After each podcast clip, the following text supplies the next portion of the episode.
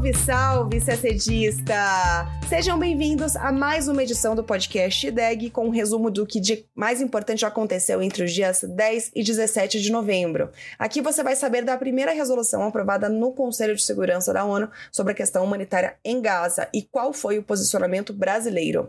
A semana também foi marcada pela chegada dos 32 brasileiros e palestinos ao Brasil após um mês de espera.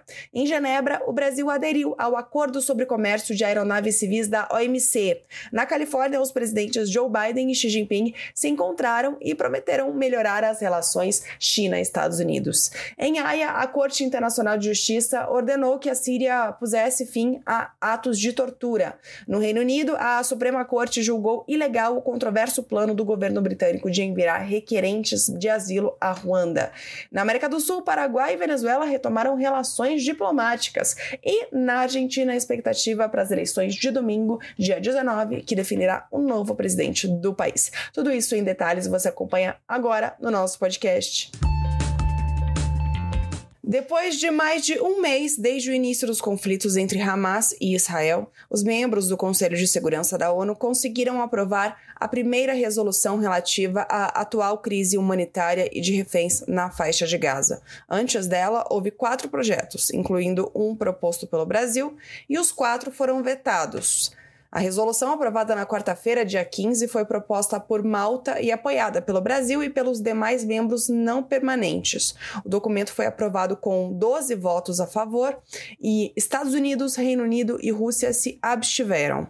A resolução, com foco na proteção das crianças, pede a implementação de pausas e corretores humanitários urgentes e prolongados em toda a faixa de Gaza por um número suficiente de dias, para que a ajuda humanitária de emergência possa ser prestada à população civil por agências especializadas da ONU, além da Cruz Vermelha Internacional e outras agências humanitárias imparciais.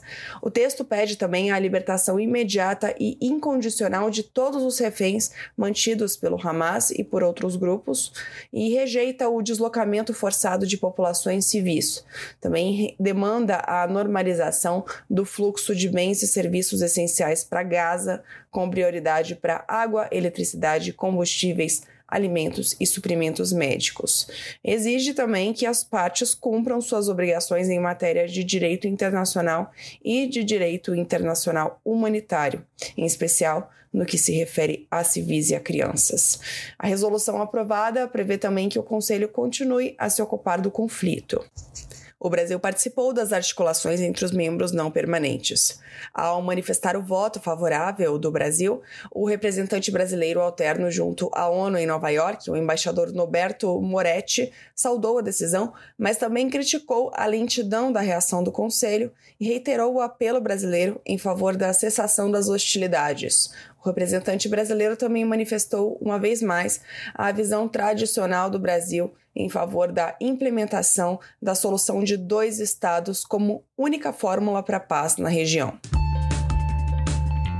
E ainda falando dos efeitos da guerra, o avião da Força Aérea Brasileira, usado para repatriar 32 brasileiros e palestinos que estavam na faixa de Gaza, chegou com segurança a Brasília, na segunda, dia 13, pondo fim a uma saga que moveu intensos esforços da diplomacia brasileira.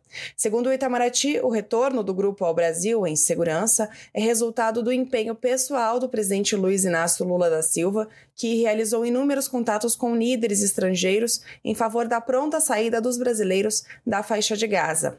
O ministro Mauro Vieira e os embaixadores do Brasil no, Cairo, em Tel Aviv e no escritório de representação em Ramallah somaram-se aos esforços do presidente Lula em frequentes gestões junto aos parceiros internacionais para viabilizar essa repatriação.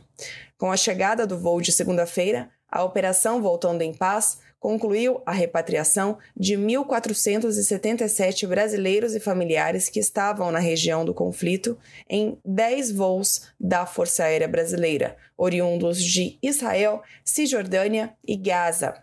O Itamaraty também afirmou que continua a oferecer assistência aos brasileiros localizados na região e prestará todo o apoio possível a cidadãos que manifestem eventual interesse em regressar ao Brasil. Ainda falando de Brasil, agora a notícia desta sexta, dia 17 de novembro. O Brasil formalizou os termos para sua acessão ao Acordo sobre Comércio de Aeronaves Civis, TCA na sigla em inglês. É um acordo plurilateral firmado no âmbito da OMC, a Organização Mundial do Comércio. Agora, o instrumento de acessão do Brasil será enviado para apreciação pelo Congresso Nacional. O acordo é integrado por 33 estados-parte e tem por objetivo promover a liberalização e a segurança jurídica do comércio internacional do setor de aviação civil. O TCA estabelece, entre outras medidas, a eliminação de tarifas de importação para todas as aeronaves civis e determinados produtos destinados à aviação civil. Os governos signatários tratam ainda da eliminação de barreiras não tarifárias, das decisões de compra de aeronaves civis e de subsídios à exportação no setor de aviação.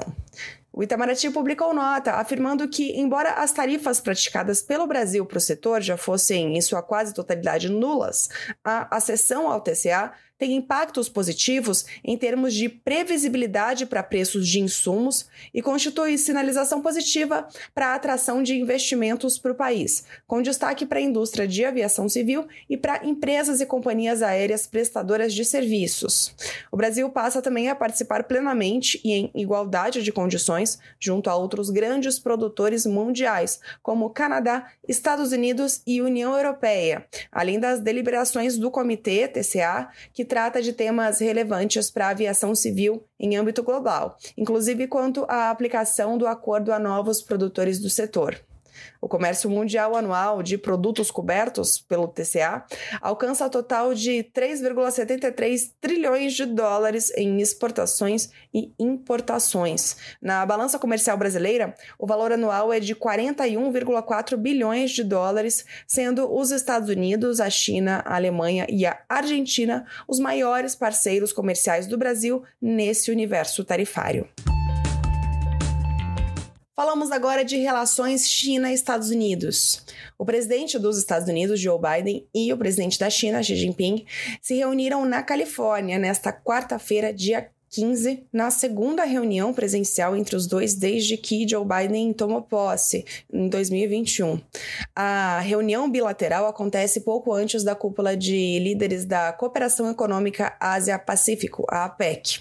No encontro, o presidente chinês disse que o planeta Terra é grande o suficiente para os Estados Unidos e a China e que, embora os dois países sejam muito diferentes, eles deveriam ser totalmente capazes de superar as diferenças.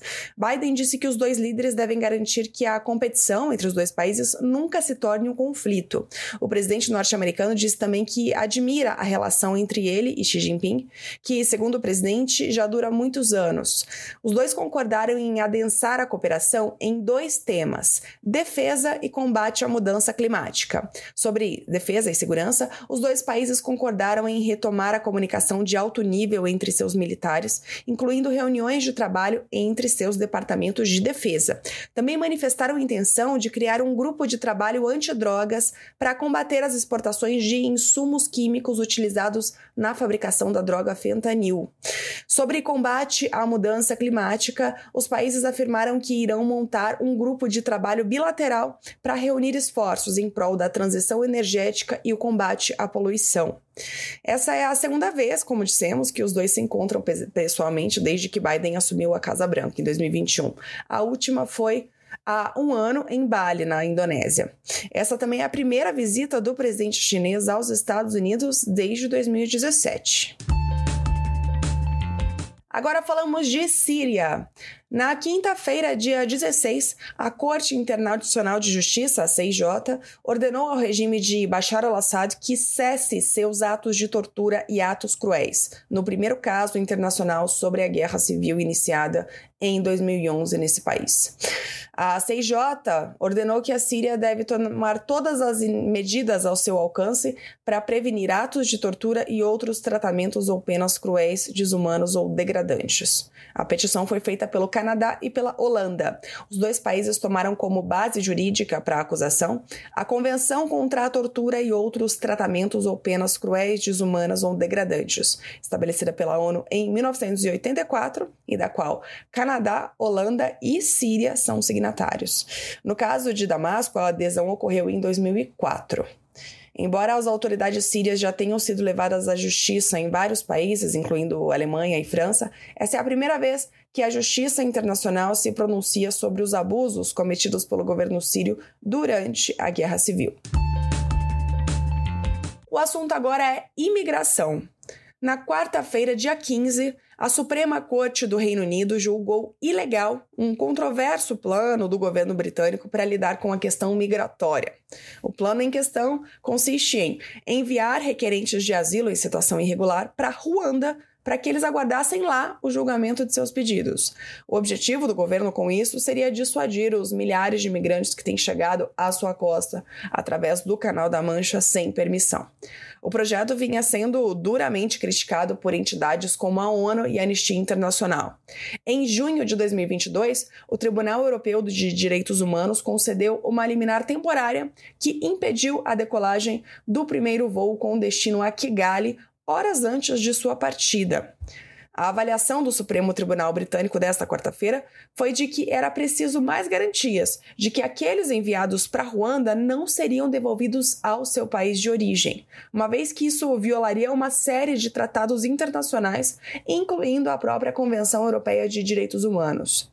A decisão representou um revés para o primeiro-ministro britânico Rishi Sunak, que, ao assumir, tinha entre suas principais metas lidar com um número recorde de expatriados no país.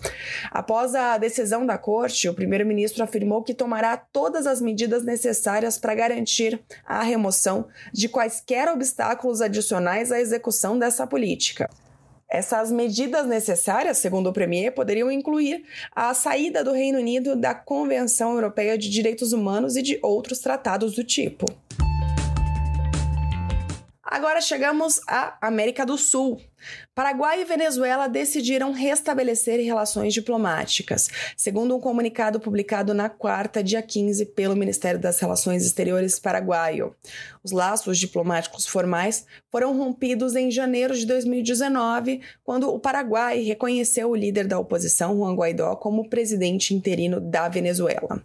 Após conversas entre o recém-eleito presidente do Paraguai, Santiago Penha, e seu colega venezuelano, Nicolás Maduro, o ministério disse que os embaixadores serão formalmente credenciados nos próximos dias. E no domingo, dia 19 de novembro, os argentinos vão às urnas para escolher o novo presidente do país. E o pleito pode mudar a relação da Argentina com o Brasil. Disputam o segundo turno o peronista Sérgio Massa, candidato do governo, e o ultraliberal Javier Milei. Se você está ouvindo o nosso podcast depois do dia 19, então você já está sabendo do resultado. Então não perca a nossa próxima edição do dia 24 de novembro, que a gente conta tudo o que você precisa saber sobre o o novo presidente da Argentina. E a gente termina o nosso podcast por aqui. Uma ótima semana, bons estudos e até sexta-feira que vem.